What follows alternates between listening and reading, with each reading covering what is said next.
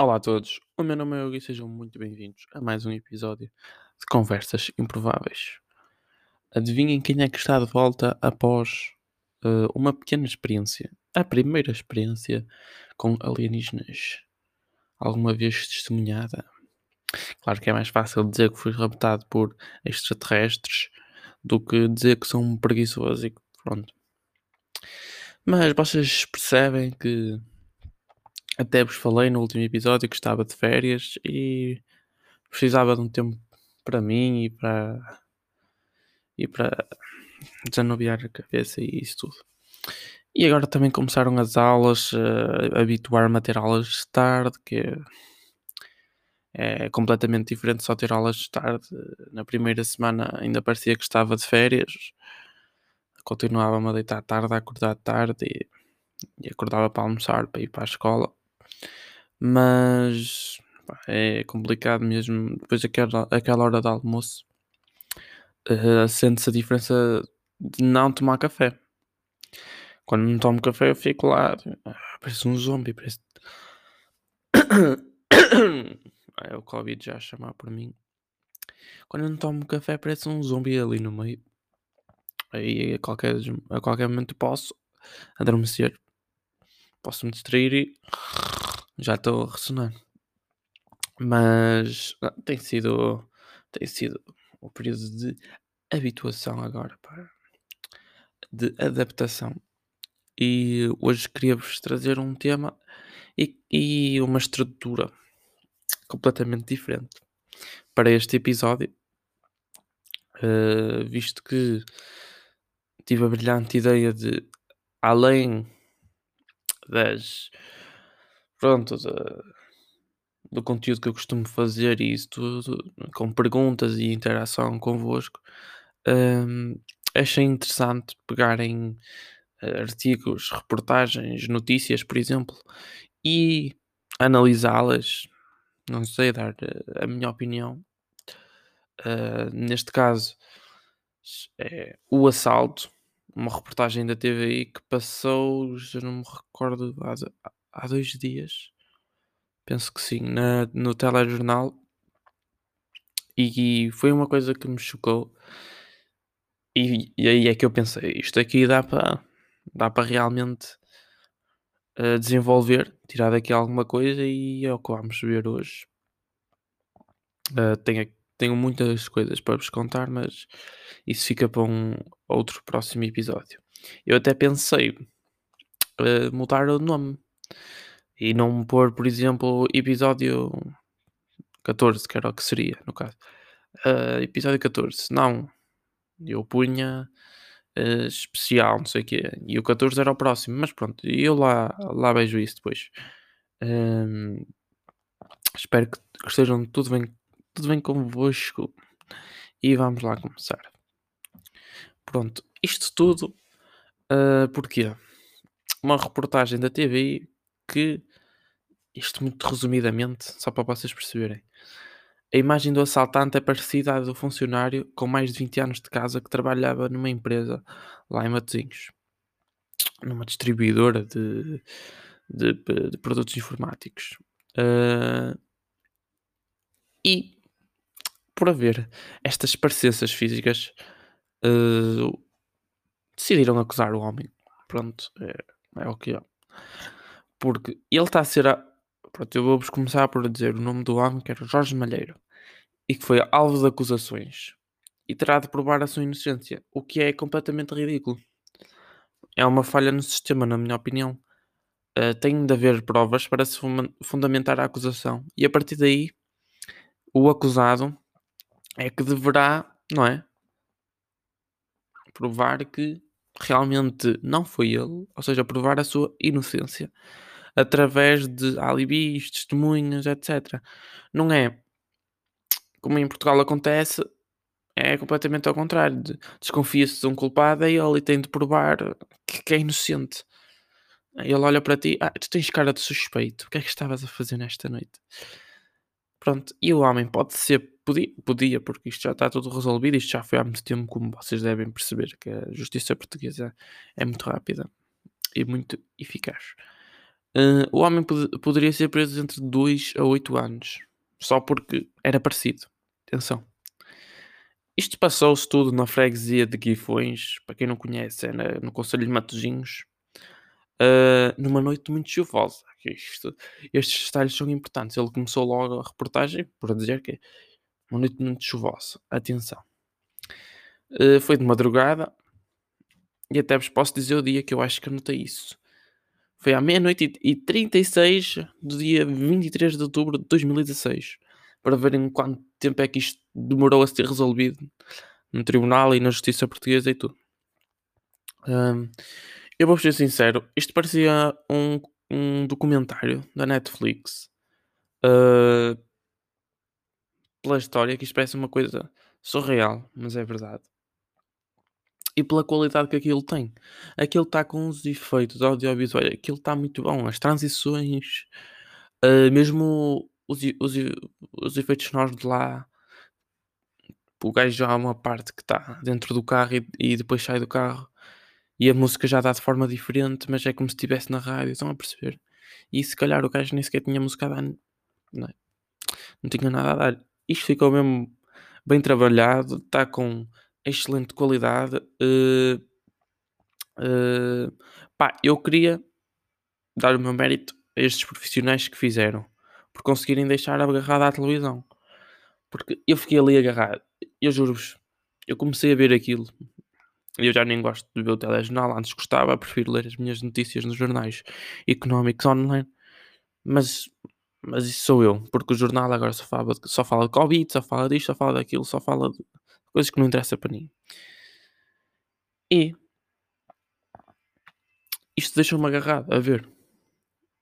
Eles, estes jornais, por acaso, agora para o fim, têm, já na SIC, fizeram a mesma coisa dos 15, 25, que também era um tema que eu gostava de também vir aqui falar dessa, desse programa. Gostava de vir aqui comentar e falar sobre isso, de certa forma, dar a minha opinião.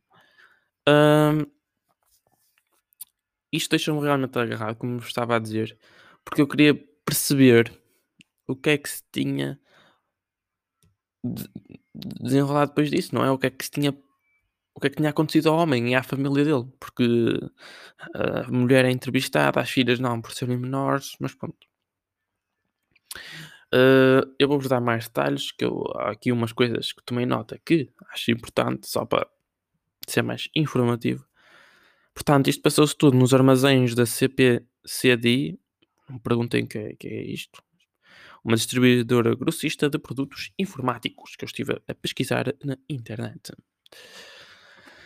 E bem, o homem arguído neste processo, não é? O Jorge, o Jorge, trabalhava lá há mais de 20 anos uh, na distribuidora e era responsável da parte técnica e responsável por cerca. Quantas pessoas é que ele disse na altura? Pai de 12 pessoas fez assim uma coisa de género. Uh, e, e o homem, claro que dizia que havia bom ambiente, ele era o chefe, ninguém o ia tratar mal, não é? Chefe responsável. Ele tinha uma vida estável, como ele diz, uh, tinha carro da empresa, tinha casa construída, com apenas dois anos. No fundo, o que eu acho é que ele tinha a vida encaminhada, que é isso que ele nos está a querer, a querer dizer. E a mulher também trabalhava na empresa, atenção, isto vai ser muito importante daqui a bocado. Pronto, 24 horas após o assalto, ele é abordado por uh, dois civis que estão à porta do carro dele. Uh, começam a falar, não sei o quê, e identificam-se como agentes da autoridade. Isto tudo quando ele estava a sair do trabalho, já cansado ao fim do dia. E, pá, e começam a, uh, com as insinuações, com as acusações uh, que queriam ir à casa dele e que o material estava lá e pronto. O pior é que todas estas acusações eram baseadas apenas em parecenças físicas, percebem a minha revolta aqui? Porque o, o facto do criminoso ter um nariz parecido lá nas, im nas imagens de videovigilância, qual é a cena? Mas ok, eu até aqui percebo que ele seja interrogado que vai prestar declarações à polícia. E pronto, e depois fique, fique realmente à espera uh, de ser notificado ou não, porque eu acho que não havia provas suficientes para acusar o homem, não havia provas concretas também. Ah, o nariz é parecido. Tanto que depois ele entrevista até um funcionário da empresa e um amigo dele, uma, uma testemunha lá, o pai da amiga que estava na festa. E eles dizem todos que o assaltante nas, na, nas imagens de videovigilância dá para perceber que o assaltante tem cabelo. E o homem era careca. Provavelmente sofre de, sofre de calvície, não sabemos. Mas pá, é um bocado complicado. Ah, o nariz é parecido. Pronto, és tu, vais preso. Anda lá, salta. Uh, pronto, mas já bastava isto. Uh, mas os agentes ainda foram mais longe. Eles foram à casa dele falar com a mulher ameaçaram a, a, a mulher de que se não os deixasse entrar uh, e pronto, eles não tinham nenhum mandato, eles não tinham nenhuma autorização, por isso já era invasão de propriedade privada, não é? E a mulher alega que, que ah, os, os agentes já da anterior situação com o marido uh, a ameaçaram. E isto aqui eu tenho que citar, passo a citar, porque isto eu tive que escrever aqui, senão nunca mais me ia lembrar direitinho. Então a polícia vira-se, vou meter dois carros da polícia à porta da tua casa e amanhã vou-te arrombar às sete da manhã às portas, vou-te destruir tudo e as tuas filhas vão ficar com traumas para a vida toda. Já parece a música da outra, que é para a vida toda, não é? Uh, mais uma vez, abuso de força policial que é que querem que eu diga sobre isto? que se fosse um preto, um negro, peço desculpa a toda a comunidade negra. Uh, pá, era um escândalo porque, ai, estão-me a invadir a casa só porque sou negro, não sei o quê. E aqui o homem até foi. Pronto, e Portugal não é nenhum país de terceiro mundo, não é? Mas existe esse abuso uh, policial. E mesmo assim o homem, uh, de boa fé, decidiu deixar os agentes entrar. E ele não tinha nada a esconder. Pronto, ele até disse: entrem, entrem. Não, é, não há necessidade de estar aqui a armar confusões. Olha, mas eu digo já, eu ligava ao meu advogado e, e punha um processo daqueles em cima dos quatro agentes que pá, nunca mais trabalhavam na vida. É que eles, eles tiveram sempre um discurso ofensivo para com o homem. Em vez de tentarem apurar a verdade, em vez de fazerem, sei lá, umas perguntas. E, e nisto tudo, ele foi buscar, pronto, testemunhas para confirmar o. Foi buscar os alibis, como se chamam, para confirmar que não estava na, na, lá no armazém da empresa naquela altura. Ele estava no iodo ou lodo bar, eu não sei como é que isto se chama, se alguém for de Matosinhos e estiver a ouvir isto ou de Guifões, eh, por favor digam-me que eu não faço ideia como é que é. Se é iodo ou se é lodo. Se for lodo é um bocado. Nem vou comentar. Uh, na festa de anos da amiga, da filha, ele foi lá levar a filha, diz ele, cá às nove e meia da noite. E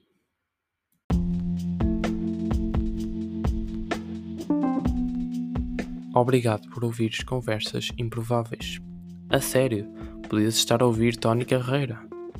Podias estar numa nostalgia de Justin Bieber. Podias estar a passear o teu periquito. Podias estar a fazer algo útil, se soubesse o que isso era. Mas estás-me a ouvir a mim. Por isso, aguenta. Isso foi levar, claro que depois ia buscar, não ia deixar a filha na festa. E a, a parte de ir levar não interessa para nada, mas a parte de ir buscar interessa porquê? Porque lá o sítio tinha uh, câmaras de, de videovigilância, tinha as gravações do homem mesmo a entrar e a sair. Uh, ele chegou lá, era meia-noite e cinco, meia-noite e dez, mas depois, é? Os vossos pais, quando vos iam levar e buscar a festas assim, isto foi em 2016, ainda não havia Covid, ainda andava aí toda a gente ao molho e fé em Deus. Os vossos pais também ficavam lá a falar com os pais dos vossos amigos e, e eh, pronto, ele ficou lá a fumar um cigarro e a conversar e não sei o quê, enquanto a filha estava lá a divertir-se, não é? Pronto.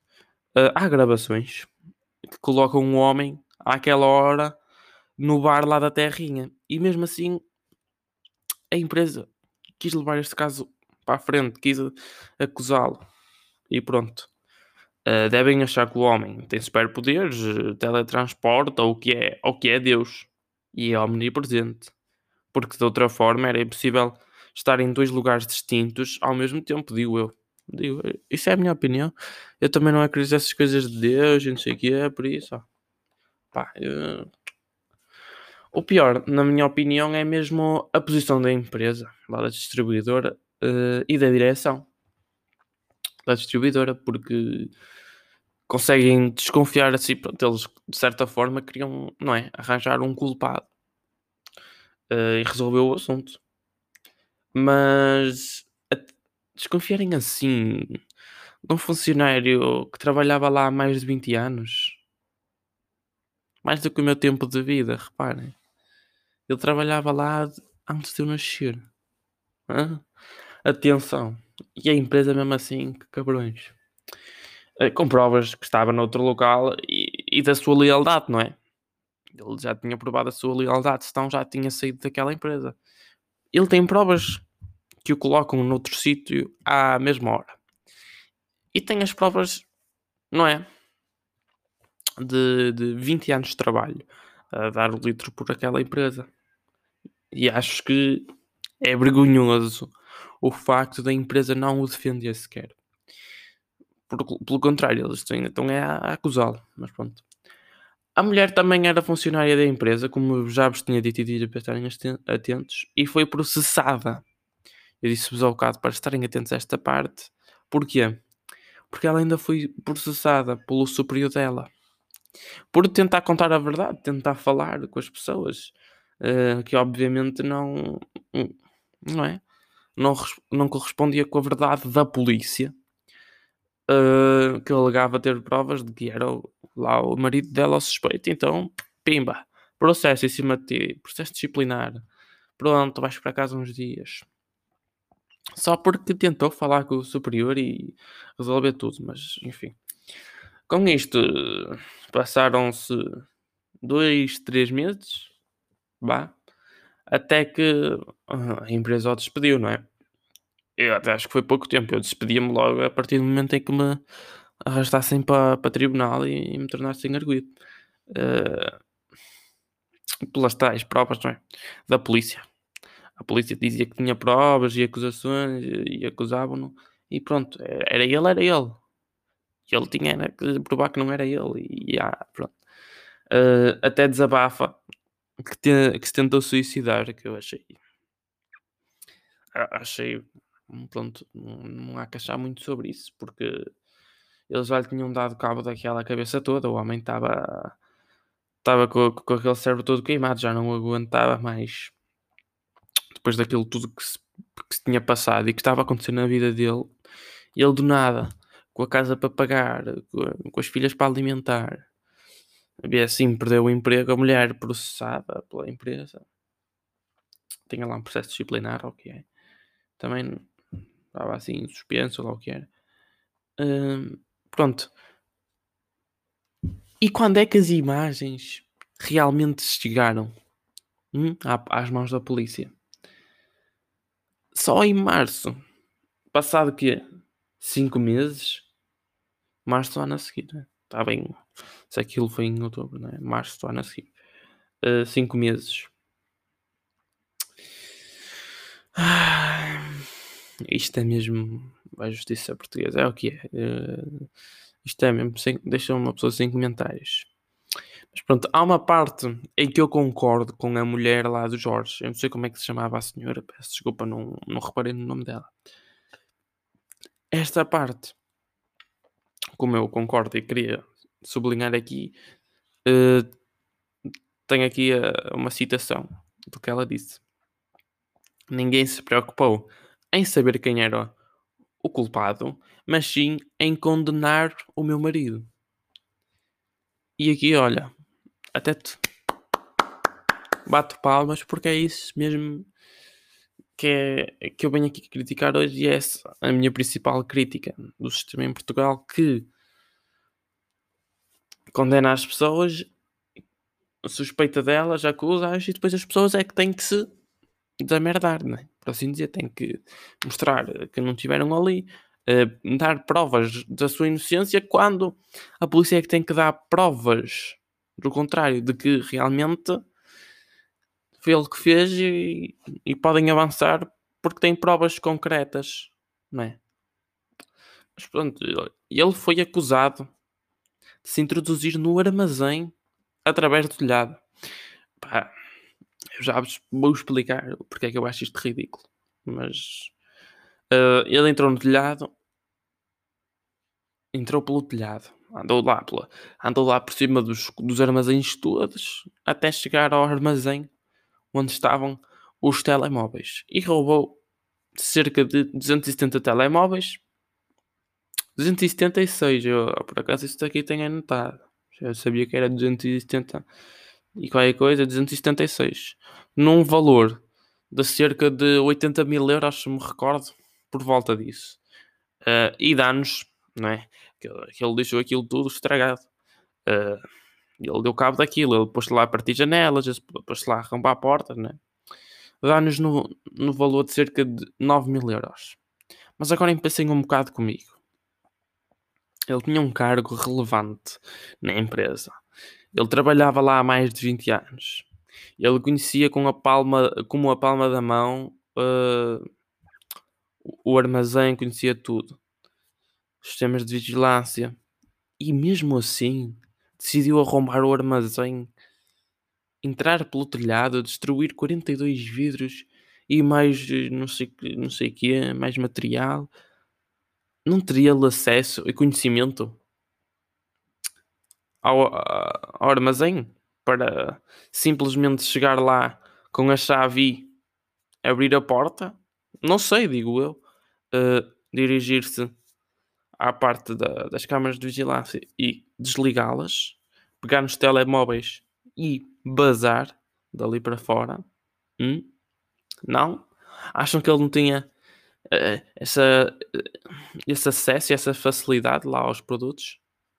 20 anos. Já devia ter a chave daquilo tudo. Ainda, na entrevista ele estava a dizer que fechava aquilo. Que era ele que fechava. Tinha o último turno, por isso. Pá, é, é ridículo. É igual a uma história que me contaram uma vez.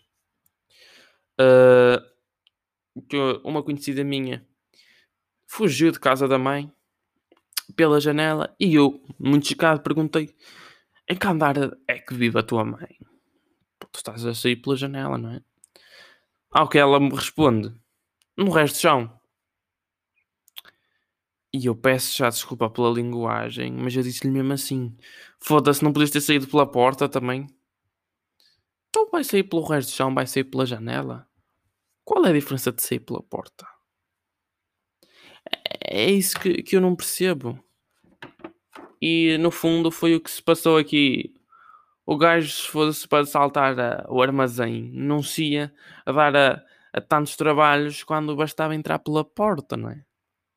Mas teve sorte de apanhar uma juíza sensata que não é fado nem, nem da Marvel, nem, nem, nem tem nenhuma crença religiosa e facilmente percebeu que o homem não era Deus nem tinha superpoderes. Portanto, mesmo assim, ainda estiveram 4 anos para, para, para ver o processo encerrado. E foi absolvido, não é? O arguído, claro. Uma decisão sensata. Então o homem tá, tem, tem gravações dele noutro sítio, é só, é só juntar um mais um. Sempre ouvi dizer.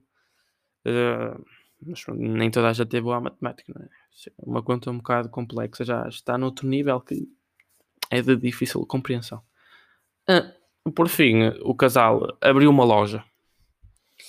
Ali no final eles tiveram a explicar que, que abriram uma loja lá com o nome deles. Eu não vos vou dizer qual é o nome, porque isso achei irrelevante e nem sequer tomei nota. Claro que uma loja de informática, que eles trabalhavam os dois numa empresa de, de, lá informática. E a única coisa que agora que agora podem ser acusados de roubar, não é? São os clientes da, da antiga empresa.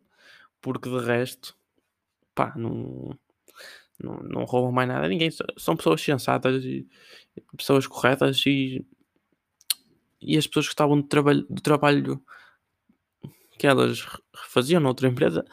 Então, com esta polémica toda, eles passaram a ser clientes foi da empresa deles e foi assim bem feita para lá para outra empresa. E pá, acho que depois disso viveram felizes para sempre. E fim, como as histórias da Disney, não é? Pronto, eu agora vou tentar arranjar um nome para isto. Se calhar vou pôr na continuidade. Digo que é episódio 14, não sei.